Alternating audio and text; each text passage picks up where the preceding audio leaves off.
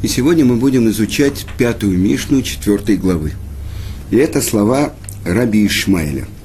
В предыдущей Мишне мы учили слова Раби Йоханана, сына Бруки. Раби Йоханан, сын Раба Бруки, он говорил о том,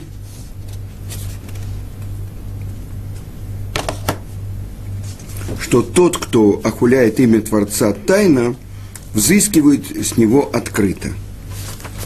И вот сейчас его сын, Раби Ишмаэль, который был,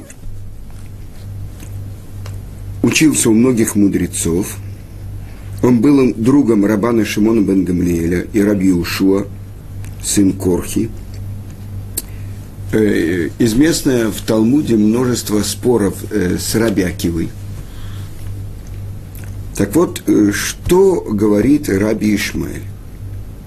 До того, как мы э, будем учить то, что он говорит, есть известный спор Раби Ишмаэля и Раби Акивы. Э, говорится так. «И собери свой урожай». «Васавта деганех». И написано в Талмуде, это те, кто исполняет волю Творца – нет, возражает Раби Шимон бар Йохай, что те, кто собирает свой урожай, они не выполняют волю Творца. Как это может быть? Потому что сказано, «Влюе муж сефер Тора зе пиха, чтобы не отошла книга Торы этой от твоих уст». То есть постоянно человек должен заниматься Торой. Раби Ишмаэль говорит – это невозможно буквально понять эту строчку Торы. Рабишион Бар Йохай говорит именно так. Всегда. Главное, ради чего еврейский народ получил Тору, чтобы постоянно ее изучать и исполнять. Так э, что же, э, Раби Ишмаэль не согласен с этим? Нет, он согласен. И что он говорит? Чтобы слова Торы были постоянно управляли твоей повседневной жизнью.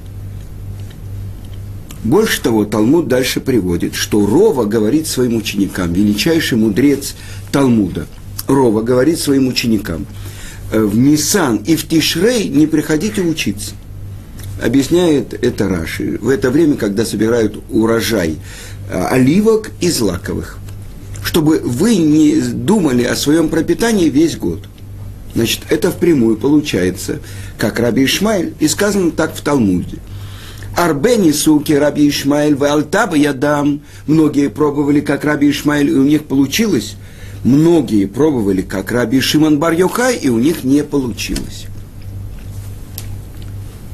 Значит, получается, что Раби Ишмаэль как будто говорит, ты должен э, заниматься сбором урожая, заниматься повседневной деятельностью, заработком.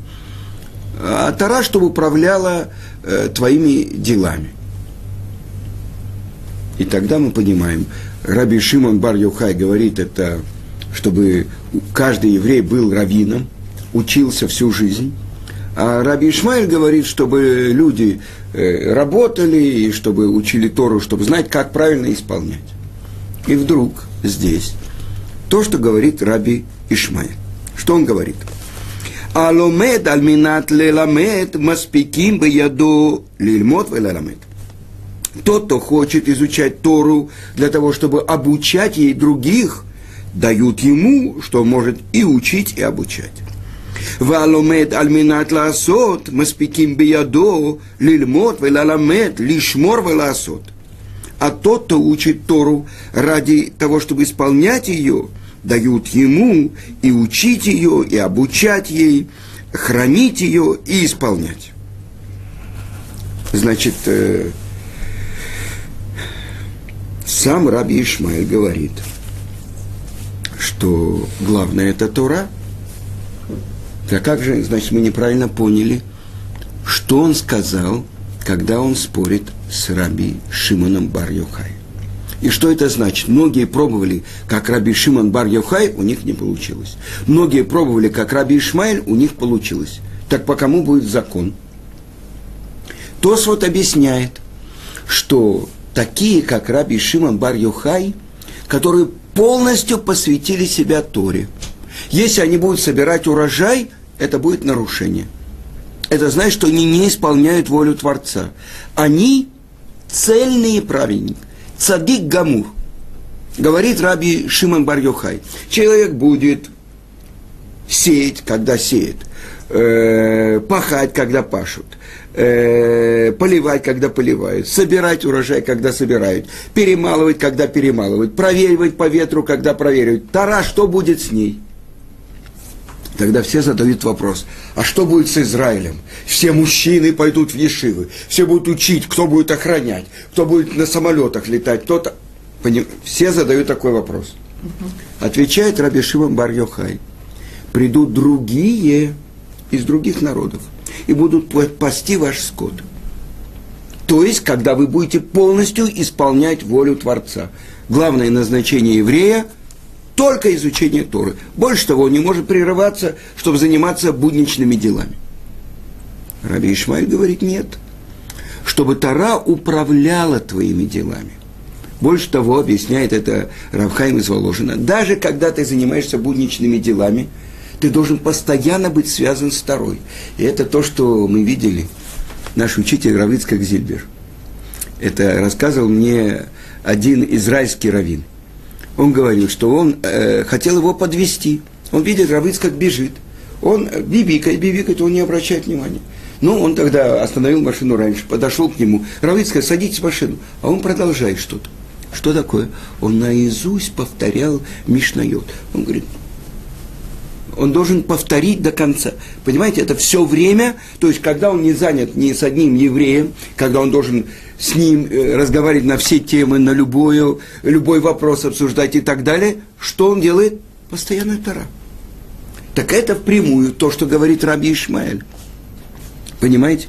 И тогда Раби Ишмаэль говорит, вы должны заниматься своим пропитанием, собирать свой урожай. И Тара должна управлять. Но что значит? Нет э, того, что вы нарушаете волю Творца, когда вы собираете урожай. Но вы должны постоянно быть связанными с Торой. И он сам говорит, тот, кто хочет учить Тору для того, чтобы обучать, ему дают. Тот, кто хочет учить Тору для того, чтобы исполнять, это безгранично потому что мы получили Тору для того, чтобы ее реализовывать. Это народ, который должен реализовать Тору в мире через 613 заповедей. Теперь, как это понять? Тот, кто хочет учить Тору, чтобы обучать ей. Значит, объясняют, есть те, которые объясняют так. Человек, который пришел в Ешиву, ему говорят, зачем ты пришел? А, я хочу быть раввином. Сколько у нас в Москву приходило э, учеников, которые говорят, что мы хотим достичь больших высот. Это хорошо. Да, то есть даже не во имя самой Торы, а, скажем, ради почета, ради э, уважения, да, это тоже он говорит хорошо, потому что когда человек начинает учить Тору даже не во имя ее самой, если он правильно учит, эта Тара сделает изменения. Э, Талмуд приводит такой пример. Один человек пришел и сказал, я хочу учить Тору, чтобы стать, стать богатым. Хорошо, занимайся, садись, учись. Проучился он год, второй. Пришел какой-то человек и сказал, что у вас здесь есть какие-то выдающиеся ученики, я вот хочу быть участником в их Торе. Вот я принес золотой кубок вызвал Рав этого ученика и говорит, ты хорошо учишься, ты хотел быть богатым, вот тебе золотой кубок. На следующее утро пришел этот ученик заплаканный и сказал, я не хочу. То есть я хочу учить Тору ради нее самой, а не ради этого кубка. Ну, это как пример. Это одно значение. Другое значение – человек, который учит Тору и у него желание так знать, чтобы можно было обучать ей других. И тоже пример. Когда в Ташкенте, э, это рассказывал э, Рав Цион Зильбер, Он, ему сколько там было, 16 лет, сколько-то, у него появилось, или больше, у него появилась хеврута. Они вместе учили Талмуд. А папа не справлялся со всеми начинающими. С одним надо учить Алевбет, одного надо научить говорить Шма, третьего надо научить молиться Шмонайсре, четвертому надо учить э, Раши Нахумаш. И он сказал, ты знаешь, мой сын, ты должен меньше времени тратить на учебу э, индивидуальную с другим, учить места Талмуда. Мне нужно, чтобы ты помогал мне вот с этими всеми людьми.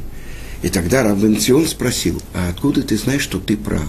Что вот то, что я буду обучать других, важнее, чем то, что я буду углубленно учить Талмуд? И Равицкак ему сказал, ты знаешь, здесь нет других людей, других больших раввинов, которые могли бы, с которыми мы могли бы посоветоваться.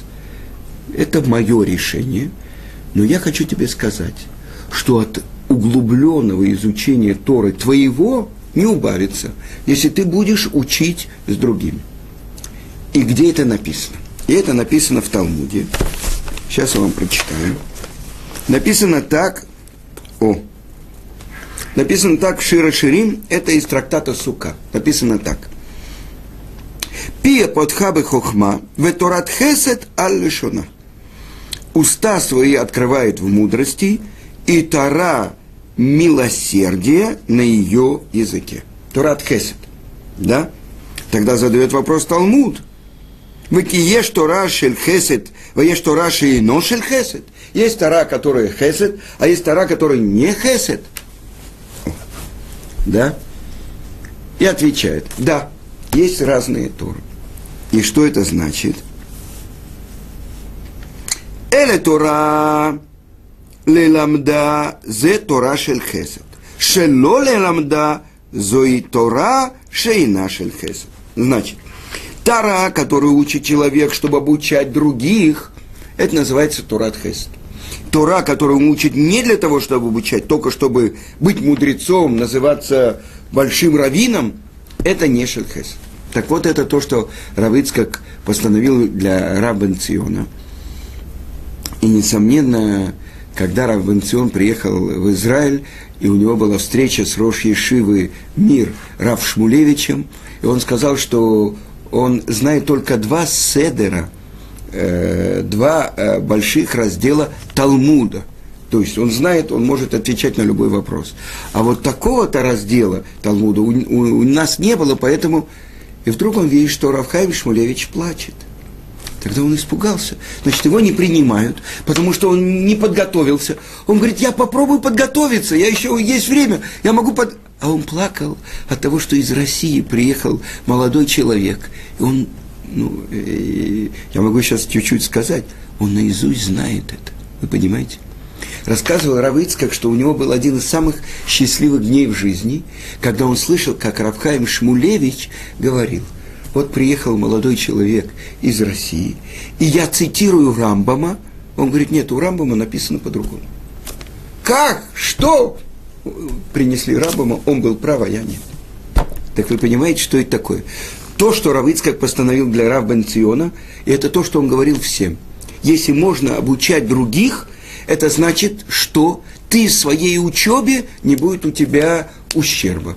Это то, что у меня было впрямую, когда мне предложили делать передачи. Еще это какие-то годы, 80-е, наверное, до всех перестроек и так далее. Э, это то, что Ицкак Гольденберг основал то, что называется Институт Мили. И мы должны были записывать разные лекции на тему Торы – для того, чтобы через Коль Израиль их передавать. Причем директором этого института сделали бывшего генерала какого-то. И где мы записывали? На самой левой радиостанции в Израиле, на э, радиостанции Галей Цааль, голос армии Израиля. И когда я пришел туда, и, ну, до того, как я пришел, я пришел к Равыцкаку и говорю, Равыцкак, ну, мне предлагают это делать. Ну, что мне делать? Я сейчас попал на урок Рош Ешивы. Я как раз э, хочу там укрепиться и, и углубленно учить. Э, мне это не надо. Он говорит, Цви, ты неправильно делаешь счет. Какой счет надо делать? От чего будет более приятно нахат руах Творцу этого мира? Если там в России еще 10, 20, 30 человек приблизится к Торе, Это же большая радость для Творца. Все те, кто были оторваны от Торы и так далее, сейчас они приблизятся благодаря этим урокам. А я хочу тебе сказать, твоей, твоей учебе это не помешает. Я говорю, Равицкак, я об этом даже не думал. Думать, от чего будет приятней Творцу. Я это не думал. Я думаю, вот я хочу учить э, Талмуд, я серьезно хочу его учить, я у Шивы на уроке, а это может мне мешать. Так как было? Я перешел в Колель Гаону Рамуш Шапира. И спрашивали, когда время назначить для записи. Я сказал, время должно быть как раз перерыв между первым седером и вторым. С 9 до часу это первый седер. С часу до трех есть перерыв, там обед, там что такое. Я садился в машину, я ехал на Галей. Так вот, когда я пришел в шляпе, такой дядька с бородой и все, они говорят, ты что, кто, что, может, не туда попал? А потом эти самые техники, которые там, они мне делали, ну, в неурочное, наверное, время, я делал специальные кассеты там на разные темы. Так они мне записывали это. Так то, что мы там делали, в общем, это счет, который делает человек, и учить для того, чтобы обучать. Тогда что? Да. Ну, я где-то читала, что если человек, еврей, учит только Тору, то он потом отходит от нее. Или я неправильно что-то ага. поняла? Мы говорили так, что тот человек, который, у которого мудрость больше, чем его дела, его мудрость оставит. Тот человек, у которого его дела больше, чем его мудрость, это почва, на которой мудрость растет. Это то, что вы имеете в виду. Здесь немножко другое. Теперь второе, то, что говорится. Сейчас мы посмотрим, что это значит, что если человек учит Тору для того, чтобы обучать, обучать других – даже если вначале он хочет ради того, чтобы его назвали раввином, занять высокое положение, и в этом случае ему дают и учить, и обучать. Творец помогает его замыслу. Это то, что написано в Талмуде, в трактате Макот, 10 лист. По тому пути, по которому человек хочет идти, его ведут. Он хочет, как определяется, чем определяется человек – Скажи, что больше всего ты хочешь в жизни? Я вам приведу пример.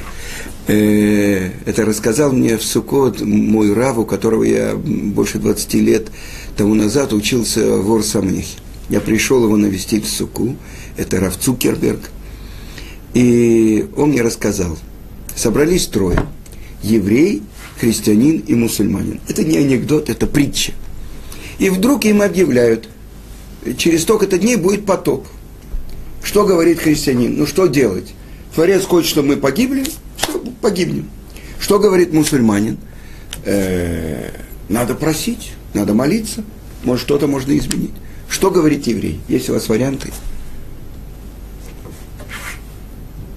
Еврей говорит так, будем учиться жить под водой. Вы понимаете, что это такое? Это значит жить то есть Творец же хочет, чтобы мы жили. Значит, сейчас, если будет потоп, это новые условия. Так вот, это то, что, то, что здесь написано. Человек, чем определяется человек? Тем, что он хочет. Например, э, я уже рассказывал, один мой хороший знакомый в Москве, он э, думал найти какой-то большой клад. Он говорит, если я найду клад, я тебе дам миллион. Я говорю, подожди, я спрошу у Рава, я не знаю, э, это большое испытание, миллион. Вы понимаете? То есть, что человек хочет? Этот человек тоже обеспеченный, достаточно. Но он хочет найти еще какой-то огромный клад. Что ты хочешь? Что главная цель твоей жизни? Так этим определяется. Этот человек что хочет? Он хочет учить для того, чтобы обучать. Творец дает реализовать его замысел.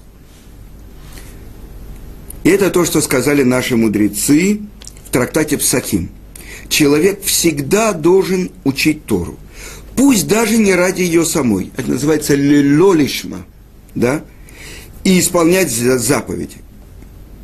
Даже если он начинает учить лолишма для какой-то корысти, выгоды, называться раввином, занять положение и так далее. В конце концов, он будет учить Тору ради ее самой. Как в примере с этим золотым э, сосудом. Потому что ради чего Творец сотворил весь мир? Для того, чтобы в этом мире реализовалась его воля, его желание. Где, в чем заключена его воля, его желание? В Торе. Так? То есть, для чего мы вышли из Египта? Чтобы у горы Синай получить Тору. Для чего мы получили Тору? Чтобы реализовать ее где? В святой земле Израиля. Так это первая часть, даже если он начинает не во имя. Теперь, а тот, кто учит ее для того, чтобы исполнять, ему дают возможность лильмот велеламет, лишмор веласот. То есть, учить, обучать, соблюдать, э, охранять и соблюдать. То есть он постигает глубины Торы настолько, что он может и обучать, и исполнять. И комментаторы приводят такой пример. Учитель Ровы и Абаи в Вавилоне, мудрецов Вавилона, был раба, раба Барнахмани. И сказано про него, что он полностью посвятил себя Торе и не занимался хеседом, благотворительностью. Теперь, это то, что учить для того, чтобы обучать.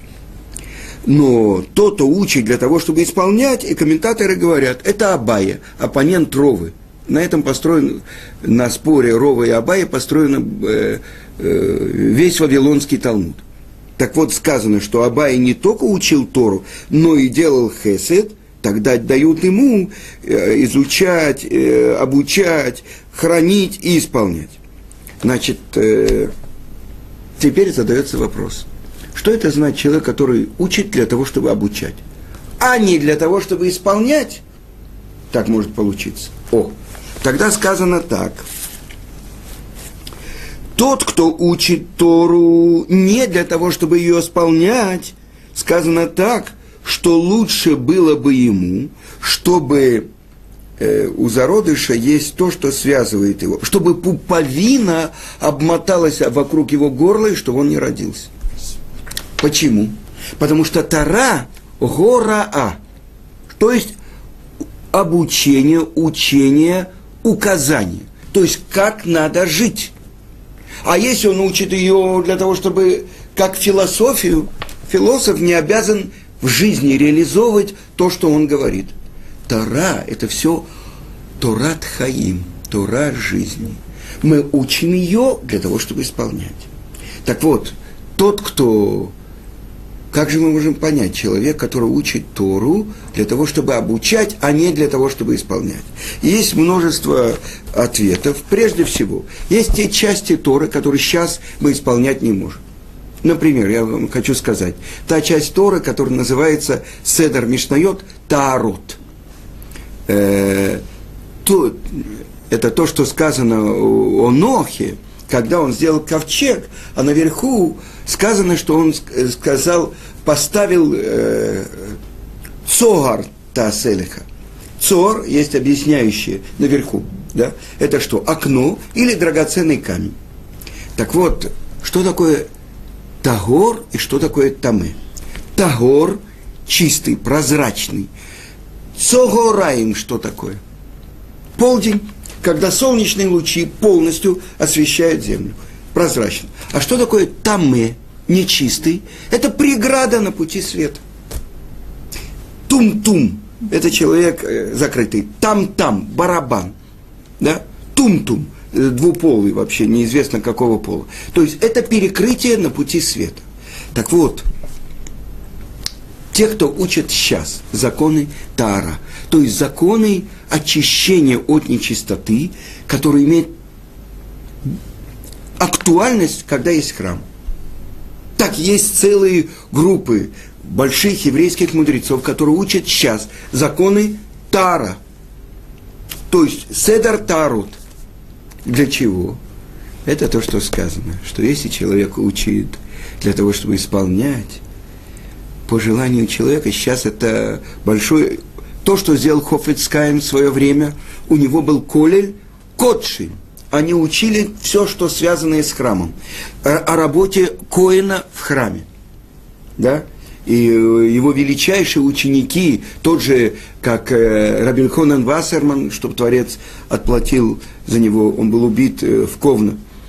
Или э, Раби из Поневежа, Рав Каанеман, Рав Йосеф Шломо Канеман, который открыл Ешиву Поневиш и открывал Ешивы по всему Израилю и восстановил Тору э, в Израиле. Так вот, они учили Кодшим про храм. А сейчас в Израиле много Талмидей Хахамим учат Таарот. Это значит, что они учат для того, чтобы исполнять. Но пока это называется не для того, чтобы исполнять. Да? То есть невозможно сейчас исполнять. Но, как сказал мне Рош Ковлин, когда будет построен храм, кому придут задавать вопросы евреи? К этим людям, этим еврейским мудрецам, которые учатся в этом колеле. Так это не значит, чтобы не исполнять. Но есть две части Торы. Есть часть изучения Торы ради ее самой, да? А есть изучение Торы ради исполнения. Когда мы стояли у горы Синай, что мы сказали? На асе будем исполнять венишма, и будем слушать, будем учить. Это две части Торы. Мы получили Тору руками, и мы получили Тору ушами. Вы понимаете? Когда Моше молится, он поднимает руки над головой. Что это значит? Мы отдаем тебе, Творец, наши руки, наши действия. Все твое. Так это дарование Торы. И я приведу один пример. Написано так в трактате Шаббат. Рова, а, оппонент Абаи. Сказано, что он так углубленно задумался э, а, в одном вопросе из Талмуда, что он не обратил внимания, он сидел на скале, и его палец прижался, и из пальца текла кровь. И увидел его Цдуки, Апикорос, да, и сказал, Амбзиза, вы, народ, суетливый, торопливый. Что вы сказали? Сначала сказали, а потом подумали. Что вы сказали? Будем исполнять, а потом будем слушать. Надо было сказать, будем слушать, что там написано, а потом будем исполнять. Что он увидел в этом пальце, который течет кровь, и Рова не обращает внимания, он настолько, этот палец получил Тору. Вы понимаете? То есть, когда он так углублен изучением Торы, что он даже не обращает внимания, что течет кровь из его пальца. Это он увидел, это Наасева Нишма. Что ему ответил Рова? Ты прав, ты прав. Но мы идем с Творцом бытмимут. Мы идем с Ним с цельностью. Мы знаем, что Он, тот, кто нам дает Тору, через Тору мы объединяемся с Ним, мы исполняем Его волю. А вот эти, которые вот это сначала, что там написано, получим, не получим, Творец с ними ведет точно так же. Так вот это наш путь. Мы учим Тору для того, чтобы ее обучать, обучать ей. Мы учим Тору для того, чтобы исполнять, еще раз я прочитаю, для того, чтобы изучать, обучать, хранить и исполнять. И это та Тора, это говорит оппонент Раби Шимона бар Йохая, Раби Ишмаэль. То есть смысл жизни еврея, несомненно, только изучение Торы. Но может ли он совместить это с будничными работами или полностью посвятить себя, отвечает Талмуд так. Единицы – это как Раби Шимон бар Юхай. Цельные праведники, которые могут себя посвятить. Это высший пик – Ради этого сотворен мир.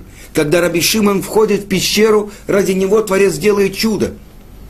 Тут же родник пробивается и э, рожковое дерево. Потому что ради него существует мир. Раби Ишмаэль говорит, многие пробовали. Многие. Для многих, может быть, это и правильно. Соединить одно с другим. Но вот это главное. Человек может работать э, 10 часов в день. Но после этого он бежит в Бейт-Мидраш, главное, ради чего? Ради того, чтобы учить Тору. Вы понимаете? А есть другой, который, ну не будем говорить, да, по-другому себя ведет. Тогда это что-то другое. Ну, на этом мы остановимся сегодня.